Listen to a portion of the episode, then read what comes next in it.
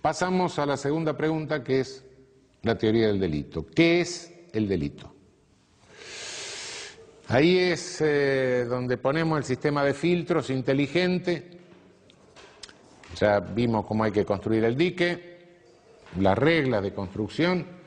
Ahora vamos a construirlo y a poner el sistema de filtros inteligente para que no pase la mayor irracionalidad del ejercicio del poder punitivo. Estamos frente a un hecho, acontecimiento. Eh, queremos saber si ese hecho que tenemos adelante es un delito o no es un delito. Bien, eh, la teoría del delito responde a la pregunta qué es el delito, no por especulación, no por curiosidad, sino que responde, bueno, justamente para que frente al hecho tengamos un orden de interrogantes eh, y de sucesivas respuestas para determinar si eso que tenemos adelante es o no es un delito. Eh, lo primero, delito debe ser una conducta humana, ¿no? No hay otra. No hay otra cosa que pueda ser delito sino una conducta humana. De modo que el sustantivo del concepto de delito es conducta. Un sustantivo al que agregamos, ya vamos a ver por qué, tres adjetivos, típica, antijurídica y culpable.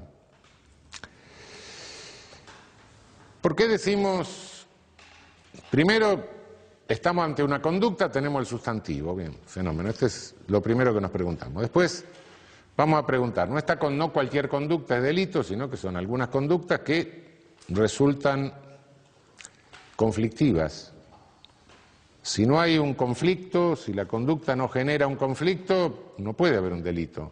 ¿Por qué? Porque no hay nada lesionado. Entonces, el primero que tenemos es un pragma conflictivo. La conducta tiene que abarcar un pragma conflictivo, un supuesto de hecho. Un supuesto de hecho eh, que puede ser legal, que puede ser fáctico. Es decir, el supuesto de hecho fáctico es el que tenemos adelante. El legal es donde la ley me dice ese pragma conflictivo es delito. Bien, eh, ¿dónde me dice esto la ley? En la parte especial del Código Penal, en leyes penales especiales, en lo que se llaman tipos penales, tipos penales. Es decir, el que mate a otro, el que se apodere de una cosa mueble total o parcialmente ajena, eh, esos son los tipos penales. Me conceptúa un pragma conflictivo, un tipo, eh, un supuesto de hecho legal, que aplico al supuesto de hecho concreto que tengo adelante, eh, supuesto de hecho fáctico, y en consecuencia de esa comparación deduzco que la conducta se adecua al tipo, es típica. Por ser típica resulta violatoria de una norma que está antepuesta al tipo, una norma que se deduce del tipo. Cuando realizo una conducta de hurto, realizo el tipo penal. Me apodero de una cosa mueble total o parcialmente ajena. ¿Mm? Correcto. De el que se apodere de una cosa mueble total o parcialmente ajena será penado. Con tanto, deduzco la norma, está prohibido apoderarse de una cosa mueble total o parcialmente ajena. En realidad yo cumplo el tipo y violo la norma. Eh, lo que se está violando es la norma, no el tipo. Del tipo penal deduzco la norma. Es una deducción. La norma es una construcción lógica. Cuidado que la norma es una deducción, no empecemos a darle vida a las normas, después las normas se casan, se juntan, hay una norma de esto, una norma de aquello, las normas conviven, las normas tienen dormitorio, no, no, la norma es un ente lógico. Eh, la norma es como el número 3, como la imagen de una figura geométrica, bueno, la norma no tiene entidad real, es un ente lógico necesario para entender el alcance del tipo. Pero no empecemos a, darle onticidad a los entes lógicos, esto no es así. Onticidad como hecho desde el mundo. ¿no? no obstante, hay conductas que son pragmas conflictivos, que están abarcados por los tipos penales conceptualmente, pero que sin embargo se han resuelto en la realidad. Y entonces la ley en esos casos concede permiso. Frente a tal conflicto, usted tiene permiso para resolverlo de tal manera. Y si lo resolví de tal manera, está resuelto. Bueno, listo, váyase a su casa, acá no tiene nada que hacer.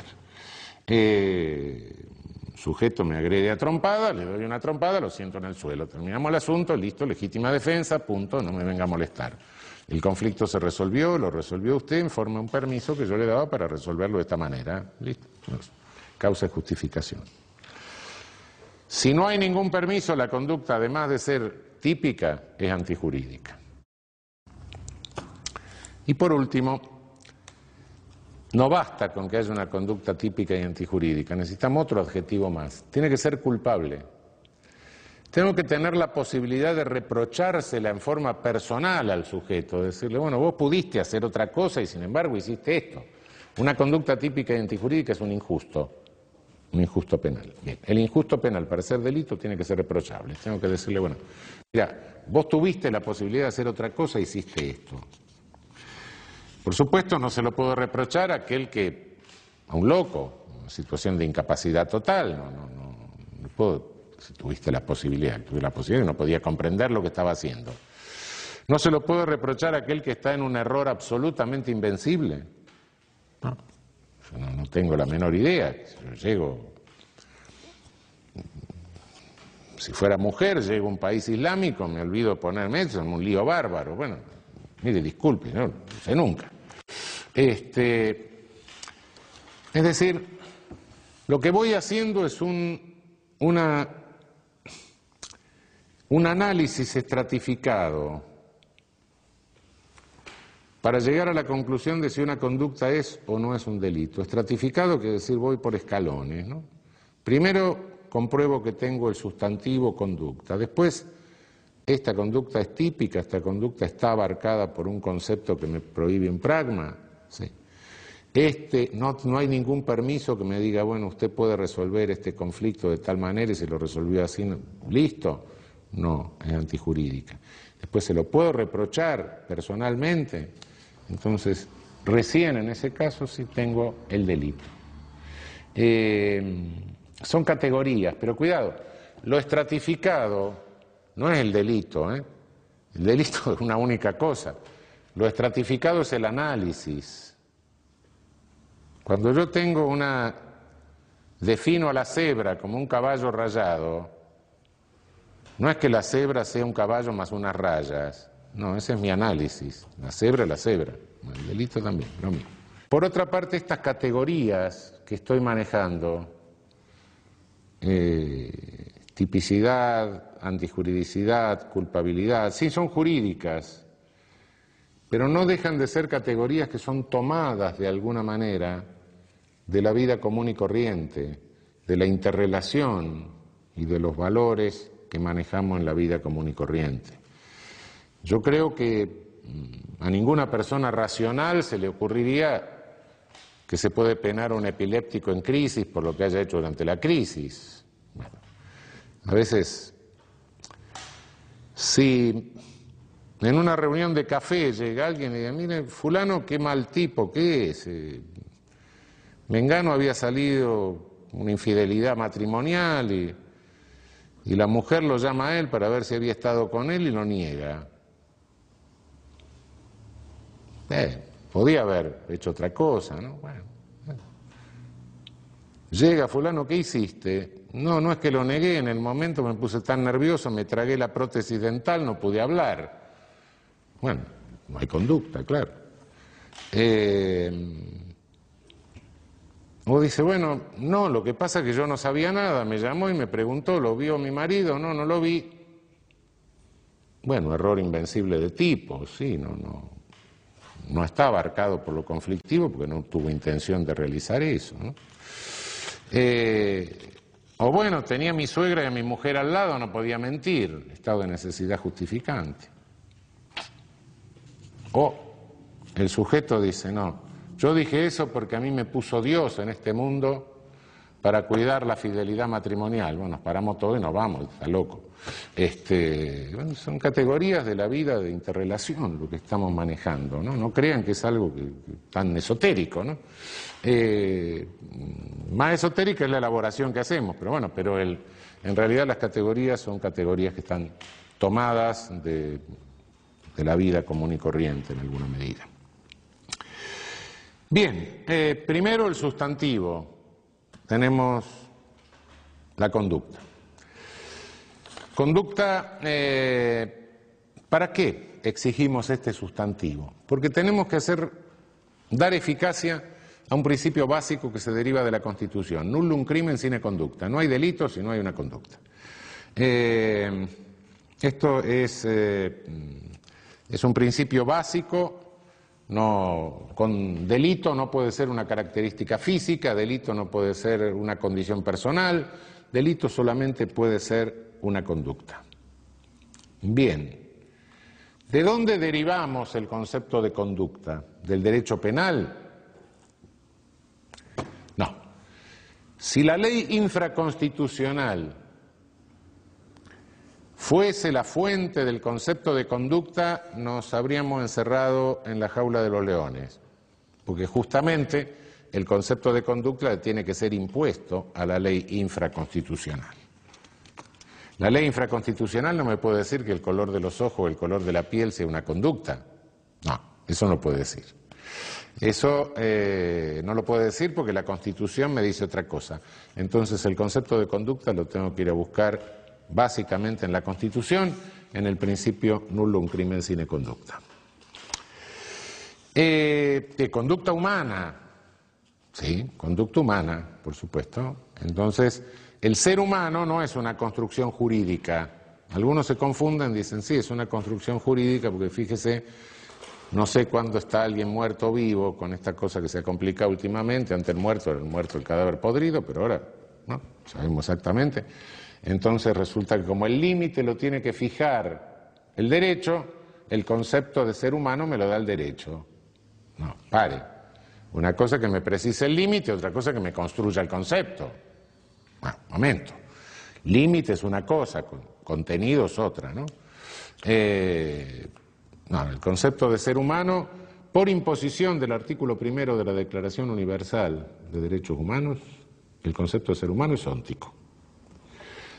¿Por qué? Porque todo ser humano es persona. el concepto de ser humano no me lo define la ley como se le da la gana. Viene de la realidad. Un ser humano, un ser humano. Punto. Eh, no hay, puede haber una precisión jurídica, una limitación jurídica, pero el concepto es de carácter óntico. Em, ¿Cómo elaboramos el concepto de conducta? Hay un concepto óntico de conducta, de ser humano sí lo tenemos, ahora de conducta humana. No hay. No hay porque la conducta humana es un límite de complejidad. Lo más complejo que conocemos es la conducta del ser humano. No hay ningún concepto de conducta que sea válido para todas las ciencias, universalmente válido, no.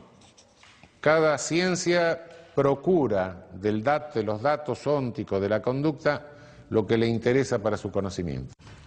La sociología busca fundamentalmente la cosa interactiva, la psicología depende de la escuela, un conductista va a buscar conducta manifiesta, un psicólogo profundo va a buscar las motivaciones inconscientes, cada uno del dato toma los datos que hacen o que interesan a la construcción del concepto conforme al área óntica que está trabajando, o de que se ocupa la, la ciencia en particular, selecciona los conceptos, elabora su propio concepto de conducta válido para su ámbito de disciplina, pero no hay un concepto universal de conducta, ni puede haber un concepto óntico de conducta, alguien que explique toda la conducta humana, eso no existe. Eh, el derecho penal tiene el mismo derecho que cualquier otra disciplina para seleccionar del dato óntico de la conducta aquello que considera necesario para elaborar su concepto de conducta, teniendo en cuenta que la finalidad que persigue al elaborar el concepto de conducta es hacer realidad el principio constitucional no hay crimen sin conducta, nullum crimen sin conducta. En tal sentido le basta tomar de la realidad dos datos fundamentales que son la voluntad y la exteriorización de la voluntad. Estos dos elementos son necesarios y suficientes para dar vigencia al nullum crimen sine conducta constitucional. Y excluir los hechos con participación de humanos sin voluntad, por un lado, que quedan como puros hechos humanos, excluir el pensamiento, excluir el sentimiento, excluir la disposición interna, excluir el, deseo no expresado. Eh, en el momento de determinar si hay o no una conducta, no me interesan, y esto lleva a bastantes confusiones, como van a ver ustedes cuando, cuando se metan en la discusión doctrinaria, no me interesan otros datos de la mundaneidad de la conducta. Es decir, la conducta se da siempre en un magma fenoménico, ¿no? Uno está en determinado lugar en el espacio, el tiempo, eh, se viste de determinada manera, eh, es, eh, hay luz o no hay luz, en fin, infinidad. La conducta nunca se da en un vacío absoluto, sino que se da en un mundo lleno, lleno. Entonces muchos se preguntan, bueno, pero el resultado es algo que en el delito lo tenemos que ver junto con la conducta, porque toda conducta que sea delito necesita un resultado la conducta tiene miles de resultados, miles. Antes de tener el tipo, yo no sé qué es lo que le interesa al derecho penal. Claro que todo forma parte de la conducta, por eso la conducta es sustantivo y los demás son adjetivos. Pero para determinar que hay conducta no necesito tener en cuenta el resultado, porque no sé cuál de los miles de resultados que tiene una conducta que son absolutamente imprevisibles. No, eso no, hay un magma mundano. Eso hasta que no tenga el tipo que me diga, no, mire, a mí me interesa para saber si hay un pragma conflictivo, a qué hora fue, de qué modo, por qué medio, cuál era el vínculo con el otro. Bueno, eso le interesa, eso lo puedo saber recién cuando llego al, requisito a establecer el adjetivo de tipicidad. Antes, no, no lo sé, no lo sé. Eh, los datos reales no son, estos datos no son relevantes para el concepto mismo de conducta elaborado para realizar, para materializar el nulo un crimen sin conducta. Eso está claro.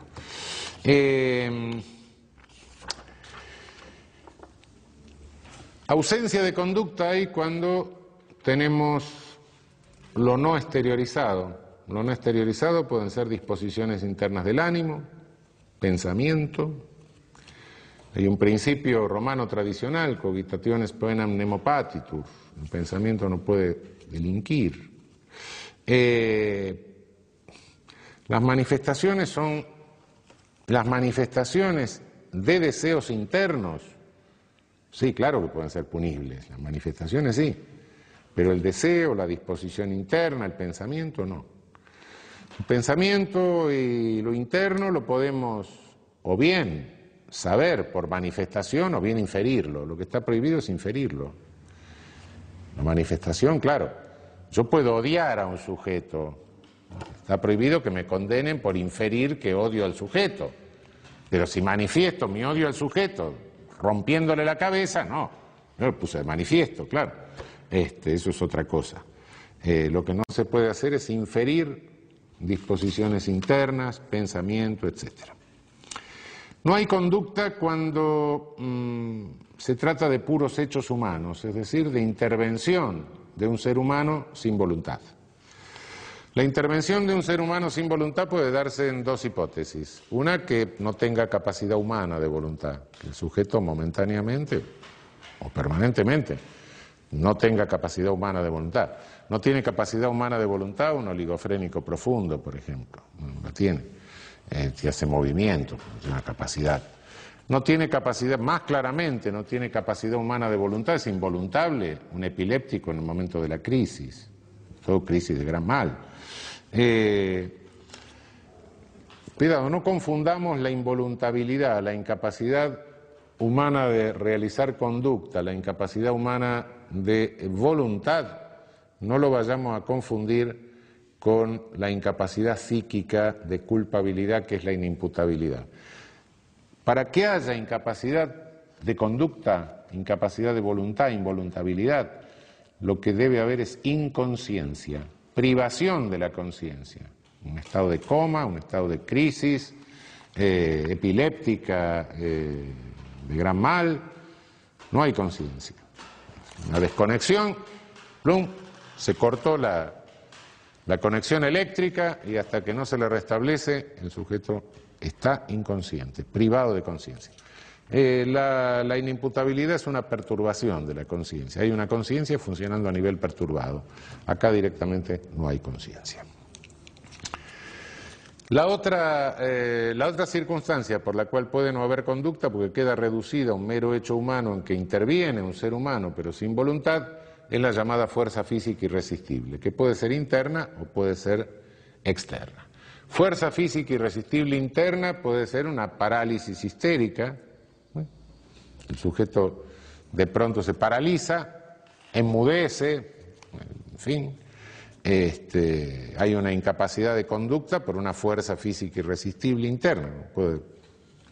su cuerpo no responde a la manifestación de voluntad. Puede haber una fuerza física irresistible externa, eh, que es cuando el sujeto actúa como una masa mecánica, ¿no?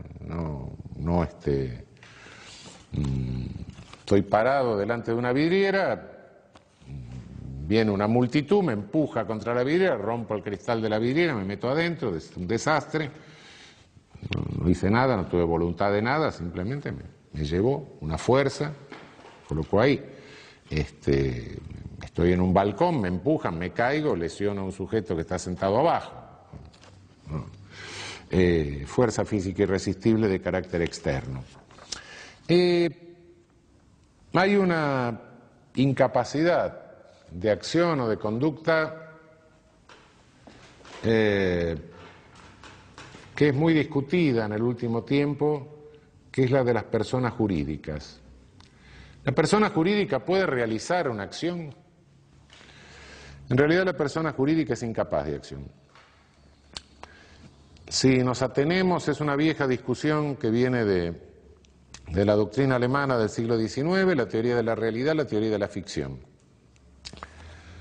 El derecho penal mm, rechaza la teoría de la realidad de la persona jurídica. Por la esencia, el derecho penal no la puede admitir. Toda teoría real de la persona jurídica es una teoría organicista, empieza a hablar de que el cerebro está acá, el otro, los brazos están en otro lado.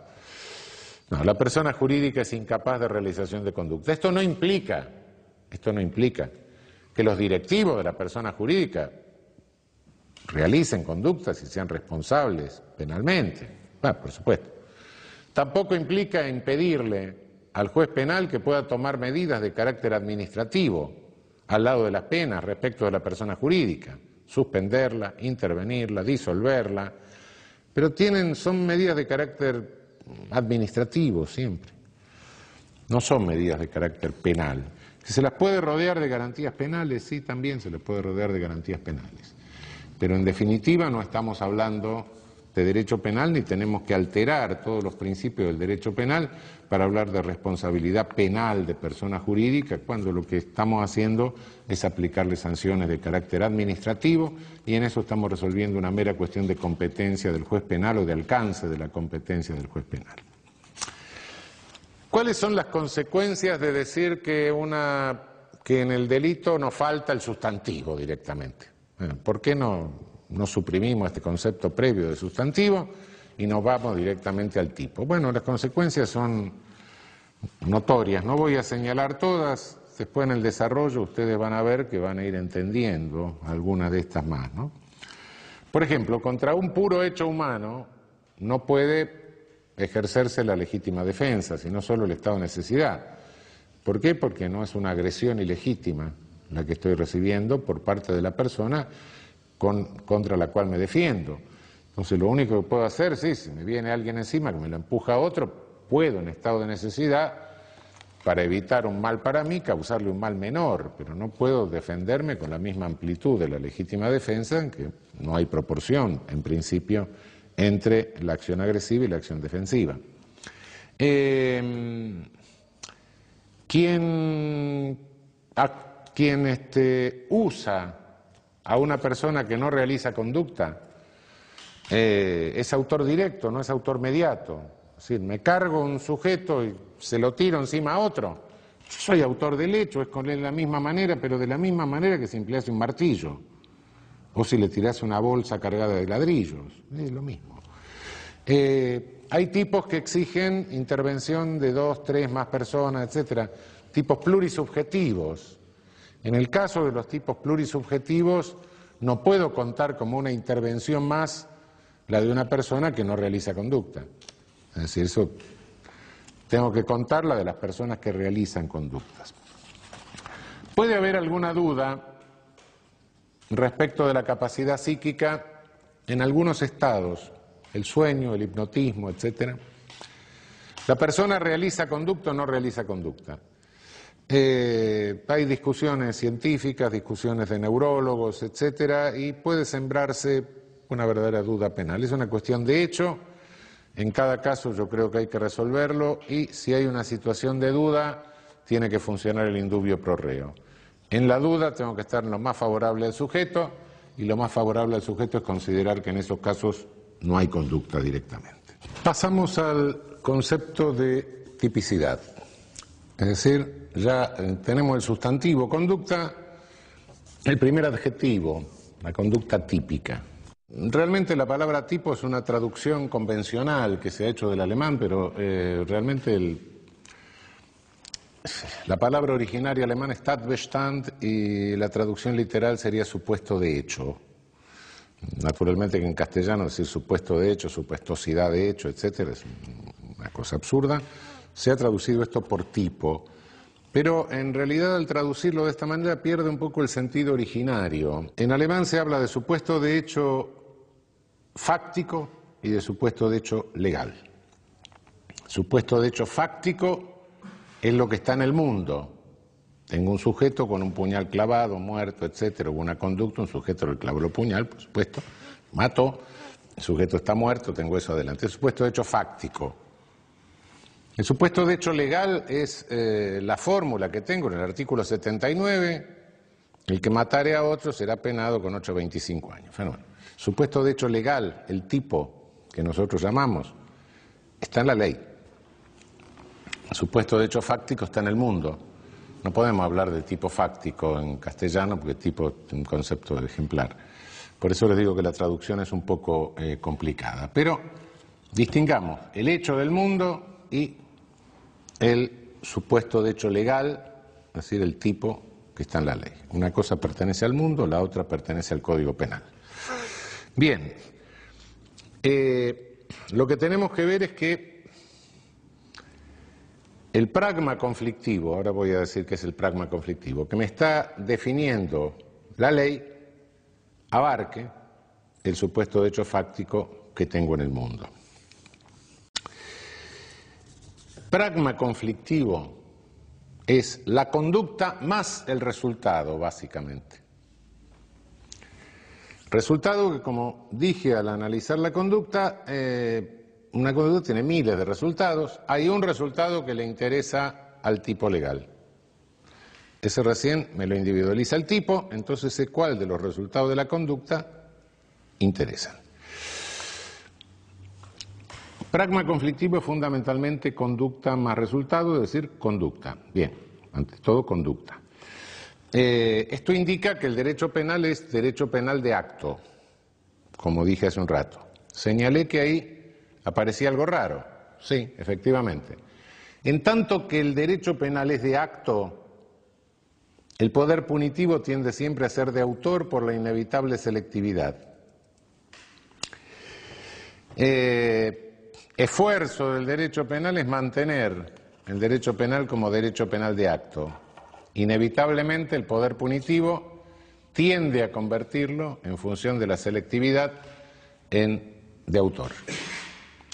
¿Para qué sirve el tipo penal? ¿Qué funciones cumple esa conceptuación del pragma que está en la ley? Cumple dos funciones. Por un lado es claro que habilita poder punitivo, pero por otro lado es lo que nos sirve para contener el ejercicio del poder punitivo.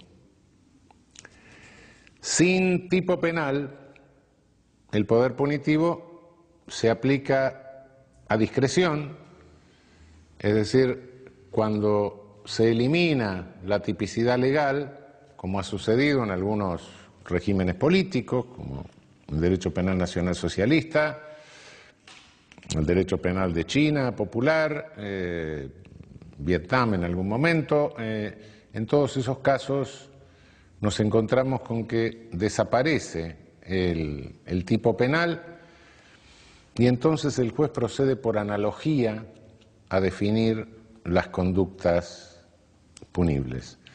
Fabrica el tipo por analogía con otro tipo.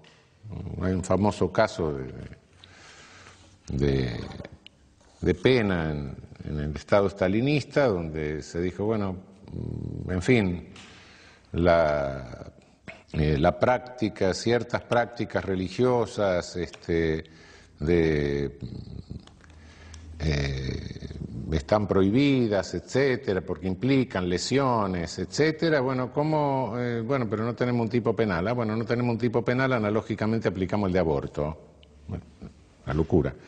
Este, pero bueno, la construcción del tipo penal no es exactamente lo que dice el tipo, pero es algo parecido. El derecho penal sin tipo penal se convierte en un derecho penal de autor, es una búsqueda del enemigo. Y en la búsqueda del enemigo el juez deja de ser juez y se convierte en policía. Entonces no hay, no hay policías, no hay jueces, hay policías con nombre de jueces.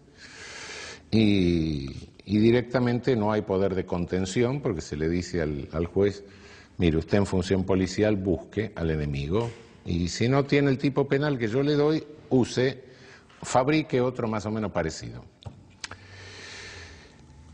Eh, esto en nuestro derecho no, tiene ninguna vigencia, no puede tener ningún valor, de modo que nosotros tenemos un sistema de tipos legales, no tenemos sistema de tipos judiciales, y por ende podemos entender que el tipo es la fórmula, el tipo legal es la fórmula legal necesaria tanto para habilitar el ejercicio formal del poder punitivo como para también contenerlo mediante la limitación valorativa del campo de lo prohibido.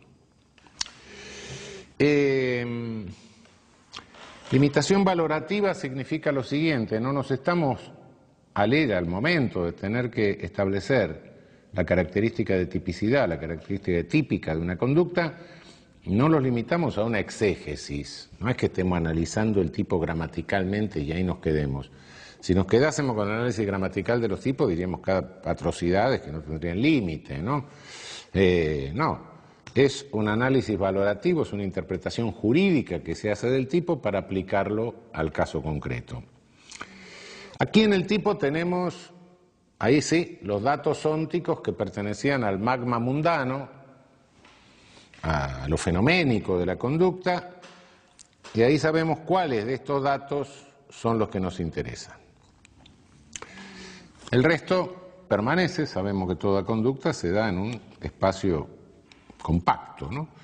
Eh, estos mm, datos ónticos pueden ser, ya vamos a verlo después, hay toda una clasificación de los, de los tipos penales en relación con los datos ónticos que interesan a la tipicidad. Pero la interpretación de los tipos, y por eso les recordaba hace un momento que no puede ser meramente exegética, es casi un unfinished, es casi una, una, actividad, una, actividad que no tiene fin, que hay que estar actualizándola permanentemente. No es que el tipo quedó escrito de una vez para siempre y siempre tiene el mismo alcance prohibitivo. Por eso que en la definición decimos que es la determinación valorativa del alcance de lo prohibido. Hay circunstancias tecnológicas que van mudando con el tiempo, y hay circunstancias de carácter normativo que van mudando con el tiempo y la misma fórmula legal puede tener uno u otro alcance prohibitivo según las circunstancias. Piensen ustedes que, bueno, las fórmulas de nuestro Código Penal provienen de, la época del tranvía a caballo. Y desde entonces hasta el avión ha pasado, bueno, un, largo proceso de transformación del transporte. Eh, piensen ustedes que Hemos incorporado tratados internacionales de derechos humanos a la Constitución, son datos normativos que pueden precisar, limitar, ampliar el alcance de los tipos penales. Eh, eso es eh, inevitable. Es decir, el, orden jurídico es un conjunto y en ese conjunto del orden jurídico cualquier parte puede repercutir sobre otra parte del orden jurídico y los tipos penales básicamente, bueno, son parte de la legislación, son parte del orden jurídico. De modo que datos, de modo que siempre tenemos que estar retroalimentando, sea con datos jurídicos o con datos fácticos, siempre tenemos que estar interpretación de los tipos penales. Bien. El tipo penal es una fórmula con la cual el, el legislador señala un pragma conflictivo. Para señalar el pragma conflictivo puede optar entre distintas técnicas. Una es señalarlo en razón de que el resultado se produce por la voluntad del sujeto dirigida a la producción del resultado. La finalidad de esa voluntad, el contenido final de esa voluntad, se dirige a la producción del resultado. En ese caso decimos que tenemos tipos dolosos. Puede prohibir sin tomar en cuenta el fin, sino poniendo el acento sobre el modo de seleccionar los medios para alcanzar el fin, el modo defectuoso respecto de un parámetro que le marca un deber de cuidado. usted puede realizar cualquier conducta que tenga un fin lícito, pero al realizar una conducta con fin lícito, lo que tiene que tener cuidado es que seleccione los medios en forma tal que no viole un deber elemental de cuidado capaz de lesionar a un tercero. Entonces tenemos los tipos culposos.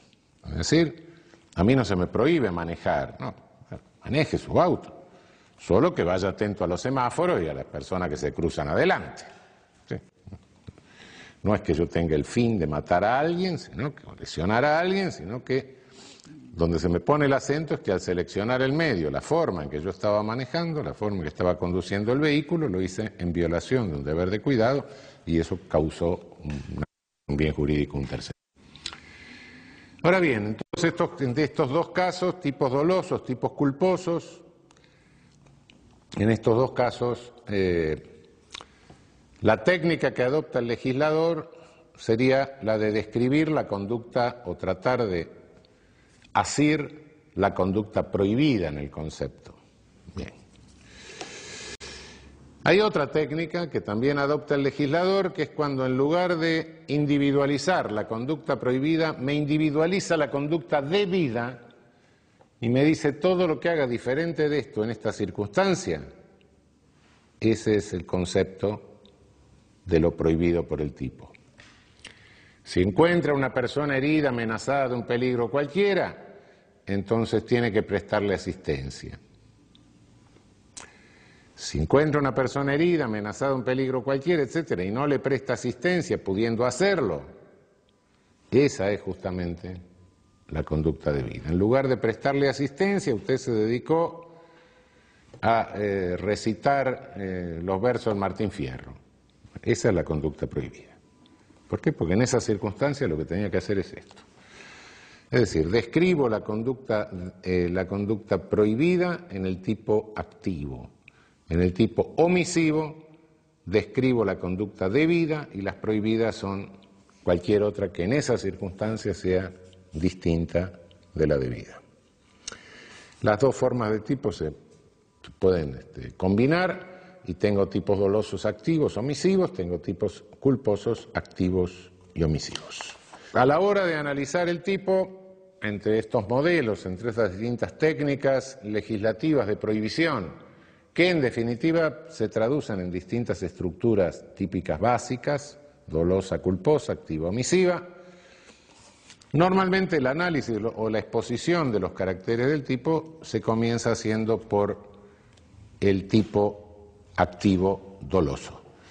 Eh, no solo porque la mayoría de los tipos de, la ley penal son tipos activos dolosos, sino porque eh, también eh, hay otros factores que, que, porque el tipo activo doloso es más complejo el tipo activo doloso es el que tiene más elementos, el tipo activo doloso es el que eh, tiene más elementos de carácter subjetivo.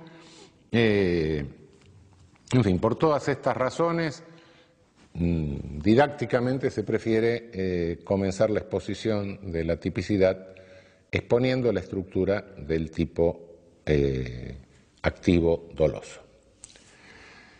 El tipo activo doloso, en principio, tiene requerimientos de carácter objetivo y requerimientos de carácter subjetivo.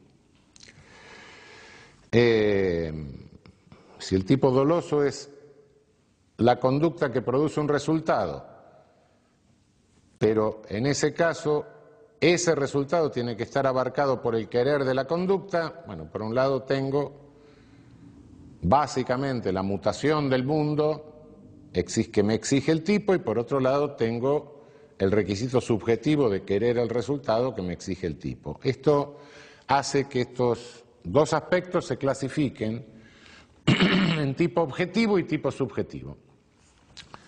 Se comienza el análisis por el lado del tipo objetivo. ¿Por qué se comienza el análisis por el lado del tipo objetivo?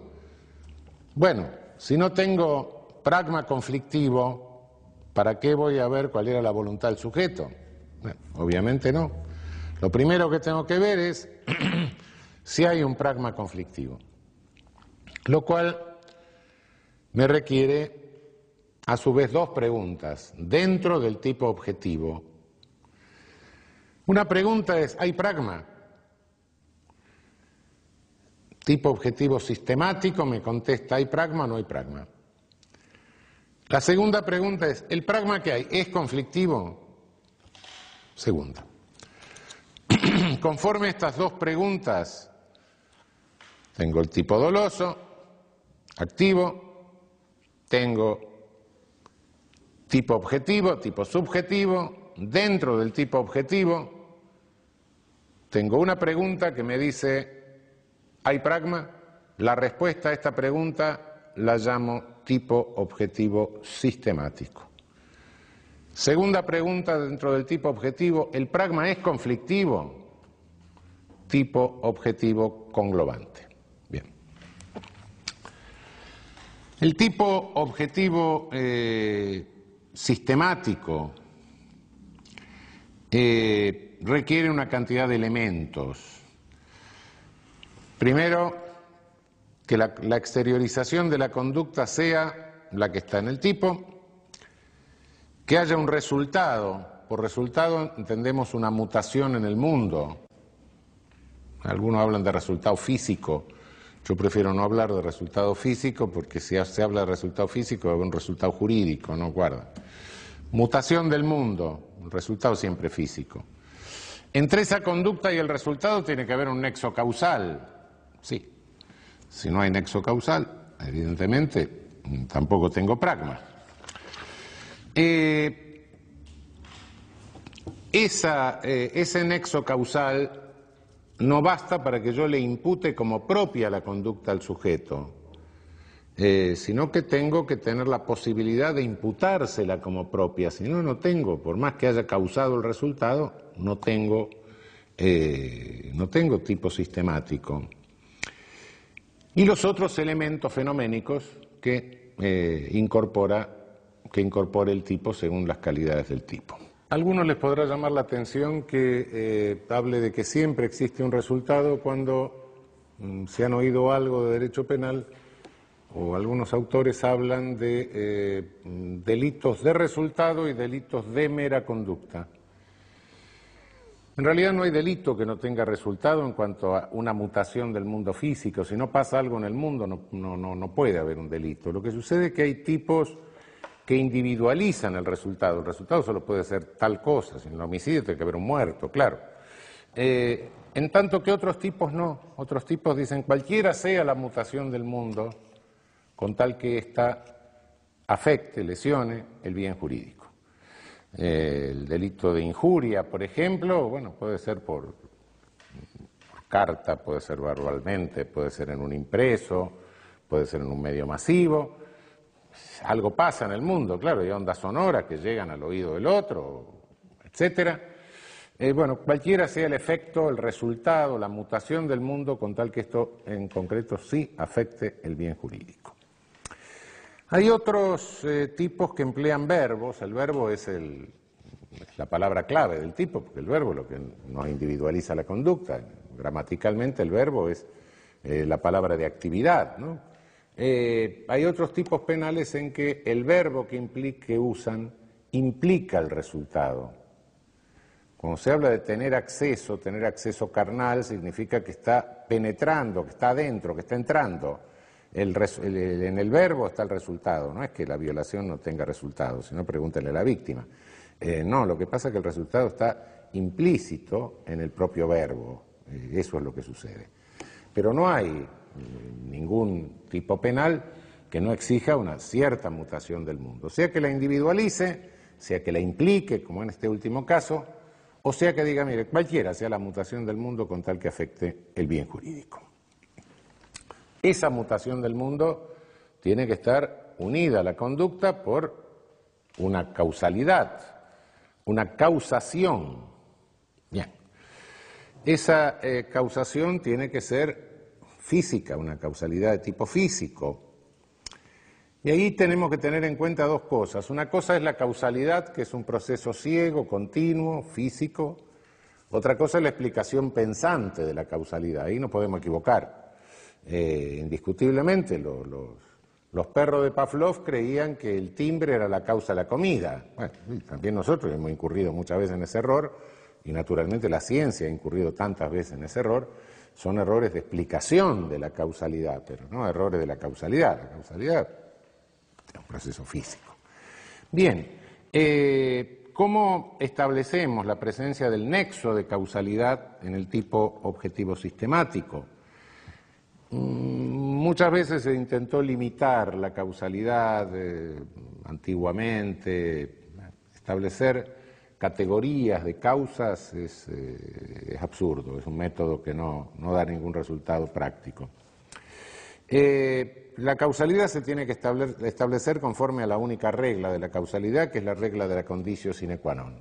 si suprimo imaginariamente un hecho y con eso me desaparece el resultado. Si imaginariamente suprimo la conducta y me desaparece el resultado, es que hay causalidad física. Esto eh, es la fórmula de la condición sine qua non. Eh, por supuesto que eh, esta no es la fórmula de la imputación de la obra como propia, ¿no? eso es un absurdo. Es un requisito del tipo objetivo sistemático, nada más, un requisito elemental del tipo objetivo sistemático. Eh, lo que pasa es que esta fórmula quizá tenga algunos inconvenientes de carácter práctico, a veces para resolver algunas hipótesis. Hay una, forma, una fórmula de la condicio sine qua non corregida que dice si diversas condiciones pueden ser mentalmente suprimidas, imaginariamente, en forma alternativa sin que por ello desaparezca el resultado, pero no pueden ser suprimidas en forma acumulativa, entonces cada una de ellas es causa del resultado. Es decir, si yo le doy una dosis de veneno a un sujeto que no es mortal, pero no sé que otro le está dando otra dosis de veneno que tampoco es mortal, y no puedo suprimir conjuntamente las dos dosis, eh, porque si suprimo conjuntamente, eh, es decir, si suprimo conjuntamente las dos dosis, este, me desaparece el resultado, pero acumulativamente lo produce, estoy hablando de una condición sine qua non. Eh, Insisto, causación es una cosa, después vamos a ver lo que es la atribución del hecho como propio, como otra exigencia del tipo objetivo sistemático. El tipo objetivo sistemático se compone además con todos los otros elementos que el tipo me requiere, cada tipo puede requerirme del, eh, del magma mundano, de, lo fenoménico. Eh, hay infinidad de razones, hay clasificaciones de los tipos que eh, provienen justamente de estas exigencias que tienen los distintos tipos. Esto ha dado lugar mm, algo que se llama la parte, la parte general de la parte especial. Bueno, la parte general de la parte especial, la parte general del derecho penal. Pero bueno, son criterios de clasificación de los tipos en razón de exigencias eh, coyunturales de cada tipo. Hay tipos, así se habla de tipos de formulación casuística o circunstanciados y tipos de formulación libres según que contengan referencias fenoménicas a la conducta, circunstancia de tiempo, lugar, modo, ocasión, medio, etc. Tipos unisubsistentes y plurisubsistentes, según que la conducta no pueda dividirse en actos parciales o que pueda dividirse en varios actos parciales. Eh, tipos independientes y subordinados, según que el concepto de tipo esté completo en el mismo tipo o que tenga que remitirse a otro tipo, tipos instantáneos y permanentes o continuos, según que tengan un momento consumativo o que tengan un momento consumativo a partir del cual se genera un estado consumativo que se mantiene en el tiempo, el secuestro, por ejemplo, que sostiene el autor en el tiempo, no tenemos que confundir con eh, tipos de resultado permanentes, es otra cosa, el más permanente de todos los delitos el homicidio, naturalmente, porque el sujeto no va a resucitar, este, pero no es un delito permanente porque no es un estado que lo esté sosteniendo el sujeto activo. En el secuestro el estado consumativo lo sostiene el sujeto activo en el tiempo. Eh, delicta propia y delicta comunia. La delicta propia es aquella que requiere, son aquellos tipos que requieren eh, características particulares en el sujeto activo, que sea el padre, que sea el cónyuge, etcétera, que sea funcionario público. Eh, y delicta comunia aquella que la puede cometer cualquiera, el homicidio simple puede cometer cualquiera, el hurto lo puede cometer cualquiera, etcétera. Eh, tipos básicos y tipos calificados agravados o tipos privilegiados. Tipo básico es aquel hurto simple, eh, tipo calificado agravado, el hurto, el hurto calificado, la vigiato, por ejemplo, el hurto campestre. Tipos privilegiados hay pocos en nuestro código. Nuestro código tiene muy pocos tipos atenuados. Hay algo en, la extorsión, hay algunos, pero son muy pocos, porque Rodolfo Moreno había tenido una prudencia muy grande, puso mínimos bajos, con lo cual se cargó todos los tipos privilegiados de la legislación penal comparada de su tiempo. Ahora, como nuestro inteligente legislador fue subiendo todos los mínimos, ahora nos encontramos con que no tenemos tipos privilegiados y tenemos mínimos altos. Pero bueno, eh, incoherencias legislativas. Bien, dejé hace un momento eh, abierta eh, una condición del tipo objetivo sistemático. No hay un espacio conflictivo, que es lo que espacio conflictivo, digo. No hay, no hay pragma si el resultado no se le puede imputar como propio al sujeto activo. Es decir, no hay pragma si no tengo un autor o no tengo un cómplice. No hay pragma si no tengo un agente. Y para tener un agente debo poder imputarle ese resultado a la gente y no con la mera causación. Con la mera causación no tengo límite, ¿no? Creo que era Binding que decía con la mera causación le vamos a imputar al, carpintero el adulterio, el carpintero que hizo la cama. Y si no, en definitiva sería Adán y Eva o el mono, no sé, pero serían responsables todos los delitos. No, la imputación no puede basarse, hay una condición que es la causación, sí pero el criterio imputativo tiene que ser otro. ¿Cuándo hay un autor? ¿Cuándo existe un autor? Existe un autor cuando existe un dominio del hecho. Y para que exista un dominio del hecho tiene que existir una posibilidad de dominio del hecho. Eh, dominio del hecho es que yo tenga la rienda, el señorío del hecho, que en cualquier momento que yo retire o interrumpa mi conducta, el hecho se pare. Es decir, dominio del hecho es el que tiene en la mano el sí y el cómo del hecho. Y para tener en la mano el sí el cómo del hecho tengo que averiguar si hubo dolo, claro. Pero antes de averiguar si hubo dolo tengo que saber si el hecho era dominable. Pues si no era dominable, ¿para qué me voy a preguntar si el sujeto tuvo el dominio del hecho? nadie puede dominar algo que no es dominable. Bien, eh, dominabilidad en el tipo objetivo. Si hay dominio lo veremos en el subjetivo, pero ahí tiene que estar el aspecto subjetivo. Pero dominabilidad, eso está en el aspecto objetivo. Un hecho que no es dominable, un hecho que no es dominable. ¿Por qué? Porque en el actual estado de la ciencia y de la técnica nadie lo puede dominar. Yo no puedo dominar la lluvia, no puedo dominar la caída de los rayos, no, no puedo dominar. Eh, puedo tomar precauciones, pero no dominarlo. No puedo provocar una cosa, provocar la otra. En ese caso nadie puede dominar el hecho. El hecho directamente no es dominable y por ende me está faltando la tipicidad objetiva sistemática. El famoso ejemplo que se pone siempre, el sujeto que manda al tío al medio de la tormenta para ver si lo mata un rayo y lo hereda, y entonces dice, anda, anda, que con el agua de lluvia te hace bien, te hace crecer el pelo, y lo manda al monte. Eh, bueno, no hay, no, hay no hay dominabilidad, no hay posibilidad de dominar el hecho. Es un deseo que tiene el sujeto, el sujeto no está dominando el hecho. Si lo mata un rayo es por una casualidad, pero no es porque él esté dominando el hecho. Eh, hay otros hechos que son dominables, pero cuya dominabilidad requiere en el sujeto activo eh, ciertos conocimientos o cierto entrenamiento, sin los cuales es imposible que el hecho sea nunca dominado. Eh, estos conocimientos, este entrenamiento son características objetivas del sujeto activo. Cuidado, características objetivas. Que yo sea ingeniero, que yo sea biólogo, que yo sea médico, que tenga por ende los conocimientos del ingeniero, del biólogo, del médico, es un dato objetivo.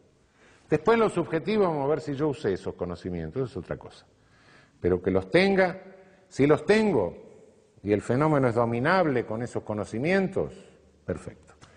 Si no los tengo, tengo una computadora y la, la señora que limpia y es analfabeta me tira café arriba de la computadora y no sé lo que hace, por casualidad me metí en la, en la computadora de la NASA. Eso no es dominable. No es dominable porque a la persona le están faltando los conocimientos, el entrenamiento básico para hacer eso. Eh, pero claro, dominabilidad. Bien, dominabilidad es la característica del autor. No tengo delito, no tengo tipo objetivo sistemático, si no tengo autor. Con la, dominabilidad le puedo imputar al sujeto y entonces tengo un autor. Pero ¿y el partícipe? El partícipe no tiene dominio del hecho, justamente por eso es partícipe, no es autor. Aquí creo que el esfuerzo doctrinario que tenemos que hacer para limitar el ejercicio del poder punitivo, para acotarlo, nos obliga a tomar en cuenta otro criterio. Y en este caso creo que de los varios criterios que ofrece la dogmática contemporánea, creo que es bueno relevar el criterio del aporte no banal. Es decir, es partícipe aquel que hace un aporte no banal. Aporte banal es un aporte irrelevante e intercambiable, que lo puede dar cualquiera. Aporte banal es que soy el taxista, se sube un sujeto a mi taxi, me dice lléveme a la esquina de tal calle con tal calle. Y en el viaje me dice, yo voy a asaltar el banco que está en esa esquina. Ah, sí, qué cosa. Bueno, llegue, me paga, bájese, haga lo que quiera, no tiene nada que ver. Ese es el aporte banal. Aporte banal es eh, si tengo una, una venta de, una ferretería, viene un señor, me pide un cuchillo, le vendo el cuchillo, así, ah, con esto voy a matar a mi suegra. Bueno, ¿qué quiere que le haga? Un problema suyo. Este, tengo una panadería, viene un kilo de pan y dice, no, con esto voy a envenenar a toda la familia. Problema suyo. Eh, ahora, la banalidad del aporte, cuidado, que eh, no se puede juzgar por roles fijos. La banalidad del aporte es dinámica. De la dinámica deduzco si un aporte es banal o no banal. Si tengo la ferretería, delante de la ferretería una tremenda gresca, y viene un sujeto a comprarme el cuchillo en ese momento y le vendo el cuchillo, mi aporte deja de ser banal. Este, la banalidad o no banalidad de los aportes y de los roles depende de circunstancias que son cambiantes y que deben analizarse en cada caso según la coyuntura fáctica de, la situación particular. Em, los roles, es decir, los roles son dinámicos. Esto es el tipo objetivo sistemático, que me dice hay un espacio donde puede haber un conflicto. Bien. Pero el tipo objetivo no se conforma con el tipo objetivo sistemático, sino que el tipo objetivo requiere, es decir, un pragma conflictivo. Hasta acá le digo, hay un pragma que puede ser conflictivo. ¿Por qué? Porque estuve analizando esto a la luz del tipo aislado, del tipo penal tal cual lo bajo de la ley, sí, pero aislado. Para desentrañar el alcance prohibitivo, el verdadero alcance prohibitivo del tipo penal, no me basta con analizarlo en forma aislada. Necesito considerar al tipo conglobado en la totalidad del orden normativo. El tipo, del tipo deduzco una norma, la norma me prohíbe algo. Sí, pero esa norma no está aislada, forma parte de todo un orden normativo. Ese orden normativo es el que me dice, hay lesividad o no hay lesividad, y a partir de que haya o no lesividad, tengo un conflicto o no tengo un conflicto. Ese orden normativo me indica la necesidad de que yo investigue, en el caso concreto, si hay un bien jurídico afectado. Y si hay un bien jurídico afectado, hay conflicto. Ok. Eh, como dije hace un buen rato, eh, el principio de ofensividad o de lesividad en nuestro derecho positivo se deduce claramente y está expresamente exigido por el artículo 19 de la Constitución Nacional. Eh, la ofensividad es el eje del tipo objetivo conglobante. La, la norma que se deduce del tipo cumple una función valorante y cumple una función determinante. Se dirige a un sujeto para determinar la conducta, es cierto, pero también se dirige a los que interpretamos el tipo para valorar la conducta. No es que haya una norma eh, determinante, una norma valorante, no, hay una norma que tiene dos funciones. Una es la determinante al ciudadano, no mates, y otra es la valorante, que es la que nos, atañe, porque es aquella cuyo alcance prohibitivo tenemos que eh, determinar. Eh, esa norma prohíbe afectar determinado bien jurídico. Ahora, ¿qué es un bien jurídico? ¿Qué es un bien jurídico? Un bien jurídico es una relación de disponibilidad que tengo con determinados objetos. La vida, el honor, etcétera, no es que no los pueda lesionar, yo puedo disponer. Lo que no se me puede hacer es lesionarme mi posibilidad de disponer. Por esencia el bien jurídico es disposición, disponibilidad. Mi relación es una relación de disponibilidad. Yo dispongo de mi honor. Si yo quiero hacer una confesión pública de pecado, la hago. Nadie me lo puede prohibir. Lo que no pueden hacerme es imputarme conductas deshonrosas, un tercero. Eso es otra cosa. Eh, claro, entonces, bueno, pero ¿cómo? Bienes jurídicos disponibles, entonces el Estado es disponible, la vida es disponible. Wait a minute, un momento. Esto porque generalmente se habla de que hay bienes jurídicos disponibles y no disponibles. No, la esencia del bien jurídico es la disponibilidad. ¿Qué se entiende por disponibilidad en un Estado social de derecho?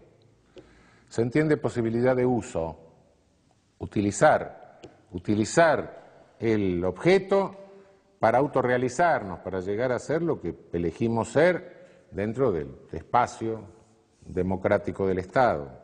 Bien. Eh, y estamos usando al Estado, sí, claro que lo estamos usando, por supuesto. Una cierta seguridad de que no va a entrar nadie con una ametralladora a matarnos. Que, bueno, sí.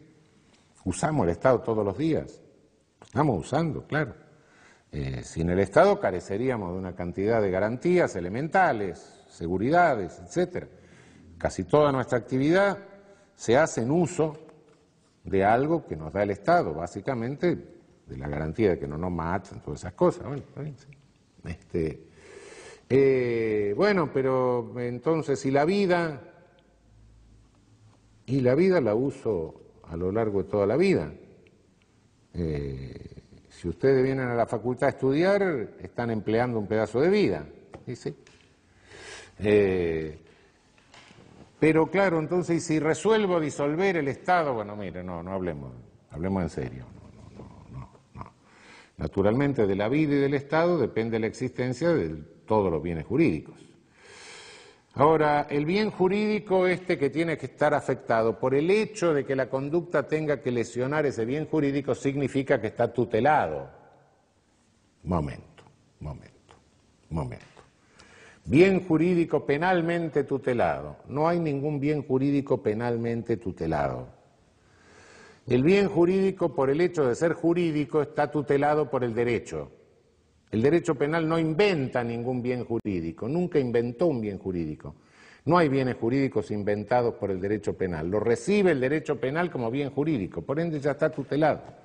Por el orden jurídico, claramente. Lo único que el tipo penal hace es exigir la lesión a un bien jurídico. Lo que pasa es que siempre hay una alquimia rara en esto, hay una perversión del discurso penal y un límite de garantía, como es la afectación del bien jurídico, se convierte en una causa de legitimación. Entonces, del principio de que no hay conducta típica sin afectación de bien jurídico, se pasa al principio de que donde hay una afectación de bien jurídico tiene que haber una conducta típica, lo cual es completamente absurdo. El bien jurídico es bien jurídico y por eso está tutelado, está tutelado por el derecho. Eh, la ley penal no le agrega ni le quita absolutamente nada. No hay ningún bien jurídico inventado por el derecho penal. El derecho penal es sancionador, no es constitutivo, no inventa bienes jurídicos. Todos los bienes jurídicos son tales a lo largo, en función de todo el orden jurídico, no del derecho penal. Eh, ¿Se puede erigir la moral en bien jurídico? No, justamente en función del artículo 19. No se puede. Eh, no se puede por las razones que dije antes, porque el artículo 19 es columna, es pilar central de, eh, jurídico de nuestra Constitución, es lo que nos da la pauta de que todo nuestro derecho es eh, intrascendente de la persona humana, de que no podemos poner el derecho argentino al servicio de ningún ídolo transpersonal. Eh, por esa razón no se puede, eh, la moral privada me refiero naturalmente, bueno, la llamada moral pública sí, un sentimiento pudor público, etcétera, pero la moral privada no, de ninguna manera, de ninguna manera. Eh, yo puedo poner un cartel en la calle diciendo, o invitar a mi vecino a decirle, mire, vea, venga señor, traiga factura y mate y vamos, y, así viene usted a ver lo que yo hago en la cama con mi mujer. tengo todo el derecho a hacerlo y el vecino a venir. Lo que no puedo hacer, por muy santo que sea el matrimonio, como decía Carrara, es sacar la cama a la calle. No, eso no. Pero si otro quiere venir a ver, problema mío y de él, nada más. Eh, es imposible que ahí se meta el, este, el señor Estado. Bien jurídico que tiene que estar afectado. ¿Afectado qué significa? Mm, afectado por lesión, es decir, interrumpida la relación de disponibilidad, o afectado por peligro. Peligro que eh, se ha intentado clasificar en peligro concreto y peligro abstracto. Hay muchas maneras de tratar de destruir el concepto de afectación del bien jurídico como límite contentor del, eh, del, poder punitivo del Estado. Uno de ellos ha sido inventar el peligro abstracto. El peligro es peligro, punto. Eh, y si no hay peligro, no hay peligro. Pero se ha dicho no, porque hay tipos que presumen el peligro. Si presume el peligro un tipo y es una presunción juris de jure, una presunción significa que se da por cierto algo que no es cierto, o que en algunos casos no es cierto. Y entonces, si en algunos casos no es cierto que haya peligro, quiere decir que la pretensión de que hay un peligro abstracto es una forma de violar el límite del principio de ofensividad. Es una forma de confesar que se erigen conducta típica conductas que no afectan bienes jurídicos. Eh, no, bueno, pero no, no es eso el peligro abstracto. El peligro abstracto es cuando hay un peligro de peligro. En la tentativa habría un peligro de peligro de peligro. Entonces, ya reduplicando eso, todas las conductas serían peligrosas. Otra interpretación del llamado peligro abstracto que tiende a eliminar esta garantía, este límite. Hay otras formas de eliminar eh, este límite, que es inventar bienes jurídicos que no existen, clonar bienes jurídicos, se inventan bienes jurídicos todos los días, entonces inventamos nuevos bienes jurídicos y por ende, claro, resultarán afectados bienes jurídicos que se han inventado, no son, reales. La lesión al bien jurídico, afectación al bien jurídico, tiene que ser de cierta importancia.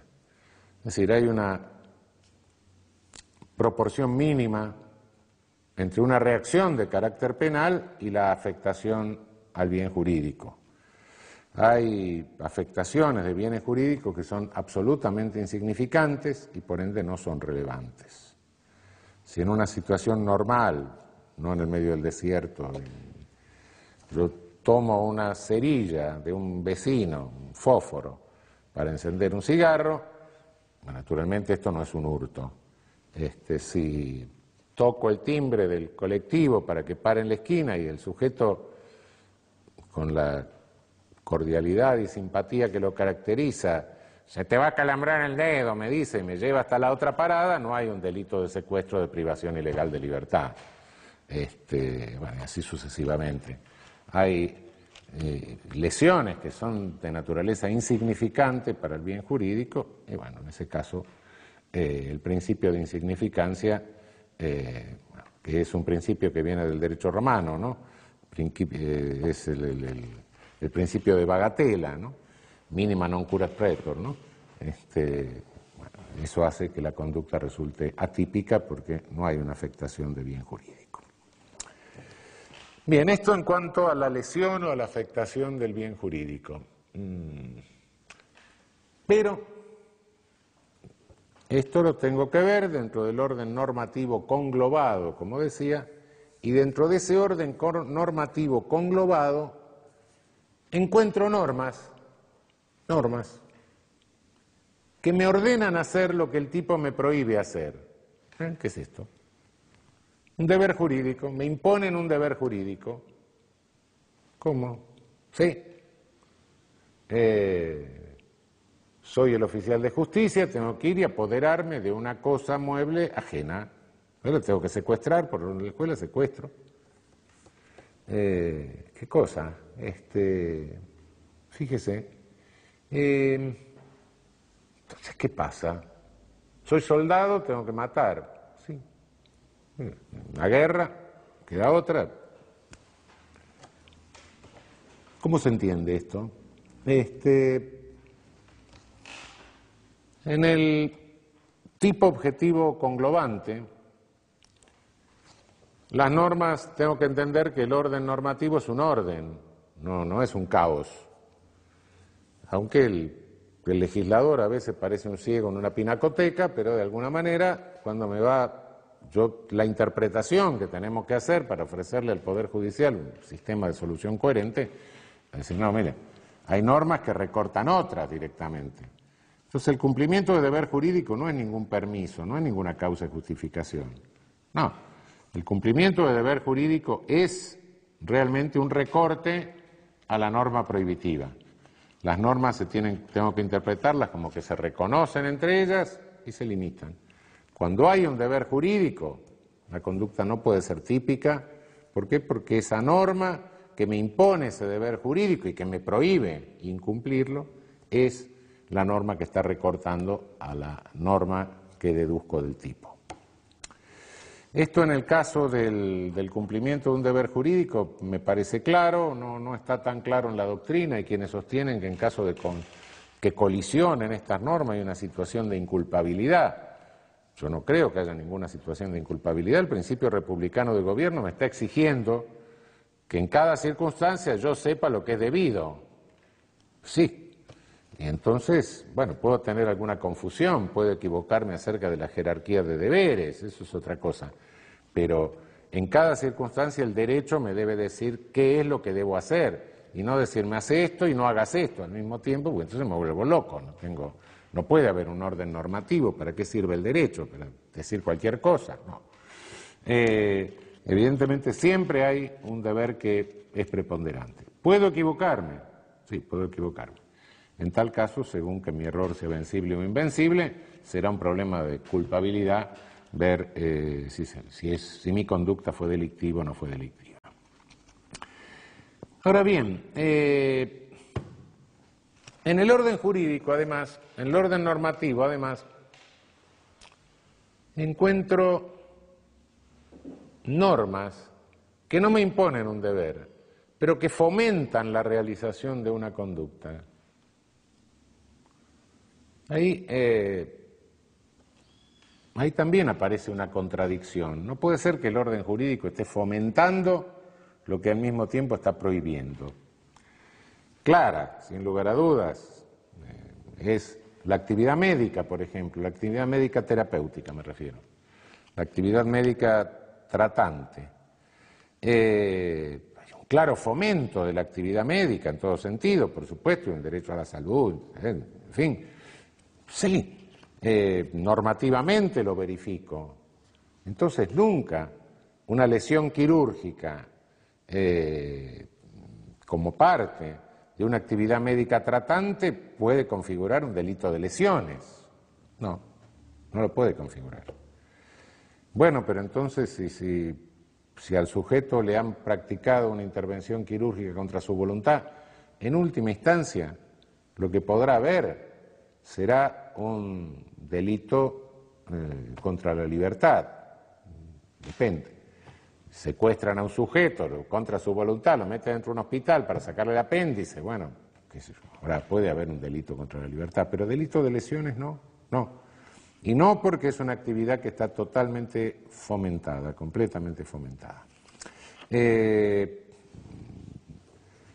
no sucede lo mismo respecto de eh, las lesiones quirúrgicas que no tienen fin terapéutico. Las lesiones quirúrgicas de carácter meramente estético, por ejemplo, requieren un consentimiento muy expreso, muy específico, eh, y ahí sí, si alguien toma a alguien en la calle, lo, encierra dentro de un hospital para achicarle la nariz, naturalmente que sí, va a tener una, va a ser un delito de lesión. Eh, lo mismo podemos decir respecto de la actividad deportiva. La actividad deportiva está fomentada, pero la mayoría de las actividades deportivas implican de alguna manera una violación del deber de cuidado. No una lesión, salvo el boxeo, que es una lesión leve, pero además no una lesión, pero sí una violación del deber de cuidado. Opera ahí el consentimiento, sí es cierto, pero eh, con consentimiento y todo podría sostenerse una responsabilidad, una autoría culposa en algunos casos. De cualquier manera, esto hay que excluirlo por el fomento de la, actividad. Bien, tipo objetivo sistemático, hay un pragma, tipo objetivo conglobante, el pragma es conflictivo, tengo completo el aspecto objetivo del tipo doloso activo. Me queda el aspecto subjetivo. Aspecto subjetivo del tipo doloso activo. Como dijimos, es doloso, ¿por qué? Porque persigue el fin productor del resultado. Entonces, dolo es la voluntad realizadora del tipo guiada por el conocimiento de los elementos del tipo sistemático. Yo tengo que conocer los elementos del tipo sistemático para poder querer el resultado. Puede haber conocimiento sin finalidad, pero finalidad sin conocimiento no. No me puedo proponer ese fin si no conozco esos elementos. Entonces los elementos del, tipo eh, objetivo sistemático deben estar en mi conciencia. ¿Hasta qué punto tengo que pensar en ellos en el momento de actuar? Es relativo. Hay elementos que son copensados. En el momento de tener un acceso carnal con la víctima, no estoy pensando en la edad de la víctima ni en la partida de nacimiento, pero no puedo dejar de copensarlo. Ese es el, eh, el grado de actualización, el grado de efectividad. En cada caso veremos lo que se requiere para poder decir que el sujeto tenía la finalidad. ¿no? Eh, mm, se habla de dolo directo y de dolo eventual. El dolo directo es cuando se quiere directamente el resultado o cuando se realiza una conducta que inevitablemente provocará el resultado. El dolo directo se quiere el resultado, quiero matar a alguien, le doy 18 balazos, lo mato. Eh, dolo directo de consecuencias necesarias, quiero matar a alguien que está en un avión, tiro el avión abajo, misilazo al avión. Claro, mato a todos los demás pasajeros del avión. Bueno, sí, consecuencia necesaria. Eh, dolo eventual es cuando el agente se representa la posibilidad de producción del resultado, pero a mi juicio está encubriendo una voluntad real de producción del resultado bajo la apariencia de una falsa e infundada esperanza. Es el sujeto que se representa lo que va a pasar, pero ah, no va a pasar. Entonces apuesta con otro a pasar semáforo en rojo durante 10 cuadras, no pasa nada. O dice, bueno, vamos a hacer una apuesta que yo puedo recorrer 5 kilómetros de la Panamericana contramano, total no va a pasar nada. Infundadamente cree que no va a pasar nada. En definitiva, lo que está es ocultando, encubriendo una verdadera voluntad realizadora. Eh, realmente eh, el, dolo eventual ha traído serios problemas porque se confunde con eh, la culpa con representación. Después vamos a ver qué es la culpa con representación. yo creo que, hay, que la posibilidad de confusión se da solamente cuando hay dominabilidad cuando el fenómeno se podía dominar y cuando cualquier observador tercero diría que hay un plan, diría que hay un programa.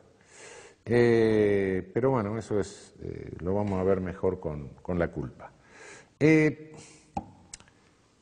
respecto del dolo, como toda disposición interna y toda voluntad interna, se infiere, no queda otra. O el sujeto lo dice o lo inferimos. No podemos generar presunciones iuris et de iure, porque entonces sí estamos generando eh, un dolo que no existe. Las viejas presunciones de dolo de los códigos penales han desaparecido. Inferimos de la conducta que hubo o que no hubo voluntad realizadora. Pero eso, como todo fenómeno interno, es una inferencia. Naturalmente, hay, pueden abrir ustedes cualquier expediente, encontrar una cantidad de defensas, donde se dice, no, lo que pasa es que el sujeto no quería, ¿cómo no quería? Pegó cinco balazos. Este, bueno, no, porque se le escapó en ráfaga. Este, estaba con el cuchillo así, vino y se clavó. Este, obviamente esto es una cuestión de prueba, es una cuestión de inferencia y todo lo que, todas las tentativas de limitar el dolo a conocimientos, a meros conocimientos, no son más que formas de reverdecer hoy la vieja presunción de dolo que desapareció del código. ¿Qué es lo que puede excluir el dolo? Cuando tenemos una tipicidad objetiva, no tenemos la subjetiva. ¿Qué puede excluir el dolo? El error. El error puede ser vencible o invencible. Error vencible es aquel que poniendo la normal diligencia uno se da cuenta. Error invencible es aquel que por más que uno ponga la normal diligencia no se da cuenta. En el caso del error que excluye el dolo, que se llama error de tipo, error de tipo, sea vencible o invencible, el error de tipo siempre excluye el dolo. Lo único que nos interesa si es vencible es porque eventualmente, y si existe un tipo culposo, el error vencible de tipo puede dar lugar a una tipicidad culposa. Pero la dolosa la excluye sea vencible o sea invencible, porque, no hay dolo.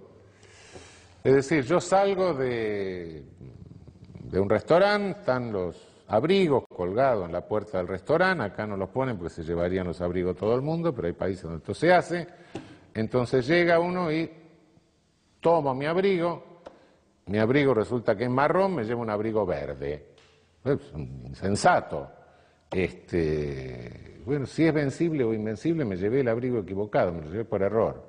Si mi error era vencible o invencible, no importa en este caso, porque no hay figura de hurto culposo.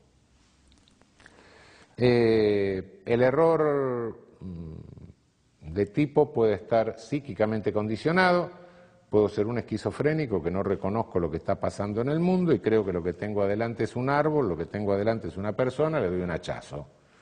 Bueno, obviamente no tenía el fin de lesionar ni de matar a una persona. Hay errores de tipos que recaen sobre distintos elementos típicos. Eh, aquí hay una, eh, una, clasificación eh, de distintas distintas circunstancias. Fundamentalmente, las hipótesis que más se discuten son la aberratio ictus y el dolus generalis. Cabe aclarar en cuanto a conocimiento de los elementos del tipo, ahora vamos a ver la aberratio ictus y, y el dolus generalis, pero respecto del conocimiento de los aspectos objetivos del tipo sistemático, eh, del tipo objetivo sistemático. Eh, basta con el conocimiento paralelo en la esfera del profano, los conocimientos que todos tenemos, no se requiere un conocimiento técnico. Sé que al apretar una llave de luz pasa tal cosa, no tengo ni los conocimientos del electricista, menos voy a tener los conocimientos del físico para explicar cómo funciona, pero ese es el conocimiento que me basta. Eh, también hay un problema en cuanto al conocimiento de los aspectos del tipo objetivo sistemático, porque hay elementos valorables, hay elementos que son del mundo físico eh, y hay elementos que son del mundo jurídico. Esto muchos lo niegan porque dicen, bueno, casi todos los elementos del mundo físico también están delimitados jurídicamente. Insisto en algo que dije hace un rato. Una cosa es delimitar jurídicamente algo, otra cosa es inventarlo. No es el mundo jurídico que inventa, el mundo jurídico, lo jurídico delimita. No hay una vaca jurídica, no hay un, ser humano jurídico, no hay un árbol jurídico, no, se puede delimitar jurídicamente, pero no todo es jurídico en cuanto al contenido. No inventa el derecho, no está inventando la vaca, el ser humano o el árbol. Eh, en este sentido, eh, no significa que haya elementos normativos que puedan ser más indefinidos que los elementos descriptivos o del mundo físico. Hay elementos normativos, como el concepto de funcionario público en nuestro código, que está expresamente delimitado, que son muy precisos. Hay elementos del mundo físico que pueden ser un poco más complicados, como el concepto de ganado, que lo era, ¿no? y se discutió bastante. Este, mm, lo que sí, eh, cuando en los tipos hay elementos de carácter puramente valorativo, ahí entro en duda e incluso creo que la mayoría de estos elementos, cuando existen, son inconstitucionales porque realmente no sirven para consolidar un concepto si no es respecto de una valoración que es subjetiva y que puede ser muy arbitraria. El viejo concepto de mujer honesta, por ejemplo, en, eh, la vieja fórmula del estupro, eh, que es la mujer honesta, dio lugar a mil interpretaciones absolutamente arbitrarias, absolutamente encontradas, es un concepto valorativo de carácter difuso que remite a una valoración ética por parte del juzgador, realmente, y mm, creo que estos elementos son abiertamente eh, inconstitucionales. De cualquier manera, concepto jurídico o conceptos físicos vale lo que es la valoración paralela en la esfera del profano. No, no se necesita de ninguna manera que, para que haya dolo, con que el sujeto tenga un conocimiento técnico. Ahora bien, habíamos dejado colgado aberratio ictus dolus generalis. Y normalmente se agrega una hipótesis que no tiene nada que ver, que es el error in personam. El error in personam es cuando, o en el objeto, es cuando dirijo mi ataque hacia un objeto, pero lo identifico mal. Ahí pueden pasar dos cosas, que el objeto sea equivalente o que el objeto sea inequivalente. Si quiero matar a Juan, pero me confundo porque hay poca luz y mato a Pedro, mi conducta la dirijo contra una persona y mato a una persona.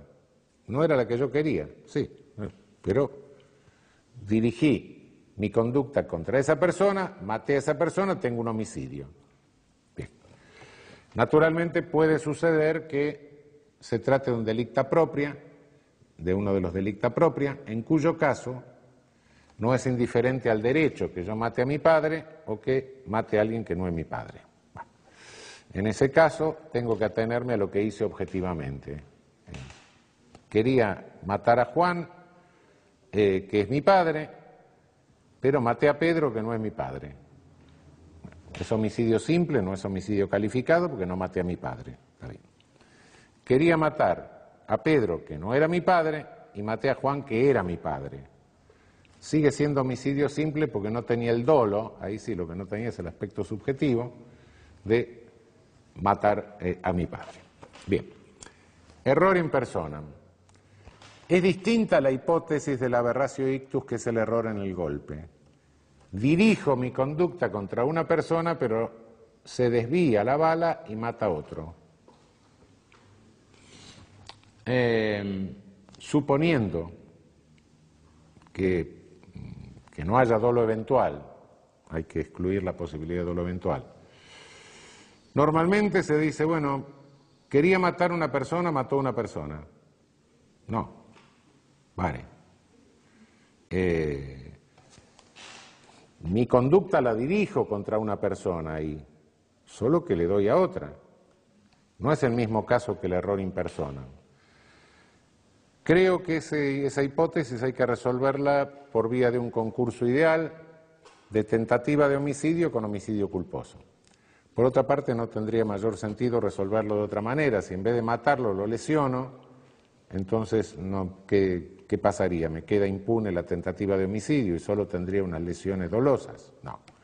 Entonces, depende de que la bala le pegue o no le pegue, que tenga o no, eh, dependería que la solución sea distinta. El problema del dolus generalis es cuando el resultado se adelanta o se atrasa respecto de lo previsto. Quiero matar a una persona y después tirar el cadáver al río para ocultar el hecho o simular un, un accidente, un ahogamiento. En realidad la golpeo, creo que está muerta, la tiro al río, pero se muere ahogada se atrasa el, resultado. Yo creo que la solución ahí depende de, que haya una unidad de conducta una unidad de decisión o que haya diversas unidades de decisión. Hay una conducta o hay varias conductas según la unidad de decisión. Si quiero matar a alguien y tirarlo al río, que se muera ahogado o que se haya muerto antes con los golpes que le di no tiene mayor importancia. Eh, si tengo dos conductas, si me peleé con alguien y creí que estaba muerto, y en ese momento entonces hago un segundo plan de tirarlo al río, eso es otra cosa. Ahí dividí la conducta. Ónticamente no puedo decir que haya una única conducta. Cuando hay una única conducta que se atrase o se adelante el resultado, es indiferente. Pero cuando hay dos conductas, tengo dos conductas. Y entonces no me queda otra que tener en cuenta un concurso real. No hay otra solución desde el punto de vista jurídico. Estos son los, los casos donde se, se plantean mayores dificultades. Con esto cerraríamos el dolo, es decir, el tipo subjetivo doloso, elemento nuclear del tipo subjetivo doloso es el dolo. Sin embargo, sin embargo, hay tipos que tienen en su aspecto subjetivo una estructura asimétrica. El aspecto subjetivo está hipertrofiado en relación al tipo objetivo. El tipo subjetivo es más grande que el tipo objetivo. No abarca solo el dolo, sino algunos elementos subjetivos distintos del dolo. Estos elementos subjetivos distintos del dolo se llaman elementos de tendencia trascendente, en algunos casos, y elementos de tendencia interna peculiar o de ánimo en otros. Elementos de tendencia interna trascendente son todos aquellos tipos cuando dice el que con el fin de, el que hiciera tal cosa con el objeto de, el que hiciera tal cosa para, el que matara a otro para ocultar tal cosa o para consumar otro delito, eh, no por, porque por es un motivo, un motivo va a la culpabilidad. El que es para, las ultrafinalidades, digamos. El dolo llega hasta obtener el resultado que quiero, pero el tipo tiene en cuenta en aquellos casos donde eh, la voluntad no solo llega a causar el resultado, sino que para otra cosa. Estos son delitos de tendencia interna trascendente, elementos subjetivos internos trascendentes o de ultrafinalidad. Tipos con elementos de tendencia interna peculiar o de ánimo, estos son otros. Eh, normalmente los elementos de ánimo hay que manejarlos con mucho cuidado. Los elementos de ánimo son en general eh, elementos peligrosos, porque mm, normalmente en el derecho penal autoritario se toman en cuenta para privilegiar la conducta de los amigos, todo lo que los amigos hacen es broma, este, y eh, no la de los enemigos. Nuestro código contiene elementos de ánimo o de tendencia interna peculiar, eh, pero no los usa para ampliar el ámbito de lo punitivo, sino para reducirlo. En ese caso son constitucionales. Eh, por ejemplo, el hurto calamitoso no basta con que objetivamente yo cometa un hurto eh, cuando la víctima, cuando el sujeto pasivo se encuentra ante una desgracia, ante una calamidad. Es necesario que yo me aproveche de esa calamidad y el aprovecharse de la calamidad es un elemento de ánimo. Em, la violación de una mujer incapaz, acceso carnal con una mujer incapaz. Eh, si nosotros no incluyésemos un elemento de ánimo, estaríamos condenando a toda mujer débil mental, por ejemplo, con cierta debilidad mental marcada, la estaríamos condenando a privarse absolutamente de relaciones sexuales. Cada sujeto que se le acerque estaría el señor Estado con un garrote, cuando en realidad puede haber otro que más o menos sea más o menos débil mental como ella y, tenga ganas de tener relaciones sexuales y ella también. Este, y, nada hay que, por el cual el Estado debe, estaríamos haciendo una cosa de carácter eh, directamente genocida, de carácter eh, eugénico, digamos, una cosa de esa naturaleza. Este, es una barbaridad. No, eh, lo que penamos no es nada más que la relación, sino el aprovecharse de la situación de inferioridad de la mujer. Hay la alevosía. La alevosía no es objetivamente matar a una persona indefensa y nada más. No. La alevosía es matar a una persona indefensa aprovechándose de la indefensión de la persona, de la ventaja que me da la indefensión de la persona. Si no, imagínense que un homicidio piadoso, bueno, sería un homicidio alevoso, pero el homicidio piadoso es un homicidio, pero, pero no es alevoso, no es alevoso porque no me estoy aprovechando del pariente, del familiar, eh, que me está pidiendo que ponga fin a su sufrimiento, que estoy viendo. No, no, no, y está indefenso, está en la cama, defenso, claro, pero no, no es un homicidio alevoso. No existe el, ánimo de aprovecharse de la situación de indefensión del sujeto. De modo que em, en estos casos donde el, eh, el elemento subjetivo de ánimo, la tendencia interna peculiar, no está usada para ampliar el ámbito de lo prohibido, eh, son casos en que eh, los elementos subjetivos de ánimo son constitucionales. Hay algunos elementos subjetivos de ánimo mm, muy particulares, fundamentalmente la habitualidad y la profesionalidad. Son elementos subjetivos de ánimo eh, importantes.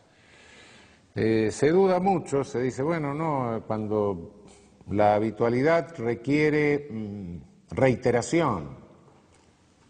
Yo diría que la reiteración eh, crea una presunción de habitualidad, pero no, no es que la habitualidad requiera eh, reiteración.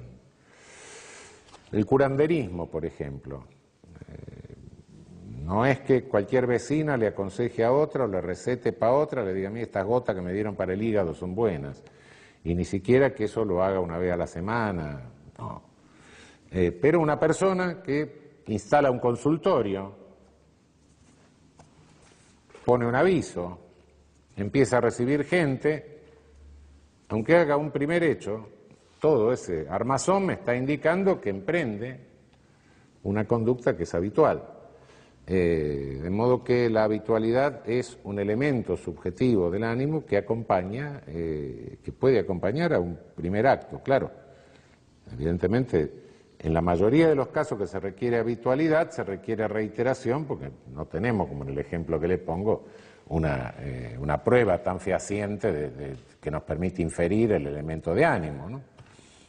Eh, una última advertencia sobre estos elementos, eh, elementos del tipo distintos del dolo, elementos subjetivos del tipo distintos del dolo. No son elementos de la culpabilidad. Cuidado que muchos tipos nuestros, muchos tipos de nuestro código, eh, no son más que tipos de culpabilidad, son tipos que admiten una pena mayor por una culpabilidad mayor. También hay tipos que admiten una pena menor por una culpabilidad menor, la emoción violenta, claro. Pero cada vez que el tipo penal agrava una pena en relación al motivo, la agrava en razón de una mayor culpabilidad. Acá no es una mayor culpabilidad, acá es un hacia dónde o un especial ánimo. No es un motivo, el motivo es otra cosa. Este motivo es de dónde, eh, qué es lo que mueve a la realización de la conducta. Acá no es lo que mueve a la realización de la conducta, sino un elemento que está presente subjetivamente en la realización de la conducta. Eh, por eso no confundamos los tipos que están calificados por elementos subjetivos del tipo distinto del dolo de aquellos que están calificados en razón de motivaciones que dan lugar a, una mayor, a un mayor reproche de culpabilidad. Eh, en el homicidio calificado, el homicidio el que matare a otro para cometer otro delito es un elemento subjetivo del tipo distinto del dolo el que matare a otro, por no haber obtenido, es un homicidio calificado en razón de una mayor culpabilidad. estas distinciones tenemos que formularlas, tener cuidado de no confundir porque estamos confundiendo entonces elementos, estaríamos confundiendo elementos del injusto con elementos que corresponden al juicio de culpabilidad. Cerramos el tipo doloso con la estructura objetiva, subjetiva, tipo objetivo, tipo subjetivo. El tipo objetivo con su aspecto sistemático, con su aspecto conglobante. El tipo subjetivo con el núcleo central del dolo, eventuales elementos subjetivos del tipo distinto del dolo, ultrafinalidades o especiales direcciones eh, de la voluntad. Pero eh, el tipo doloso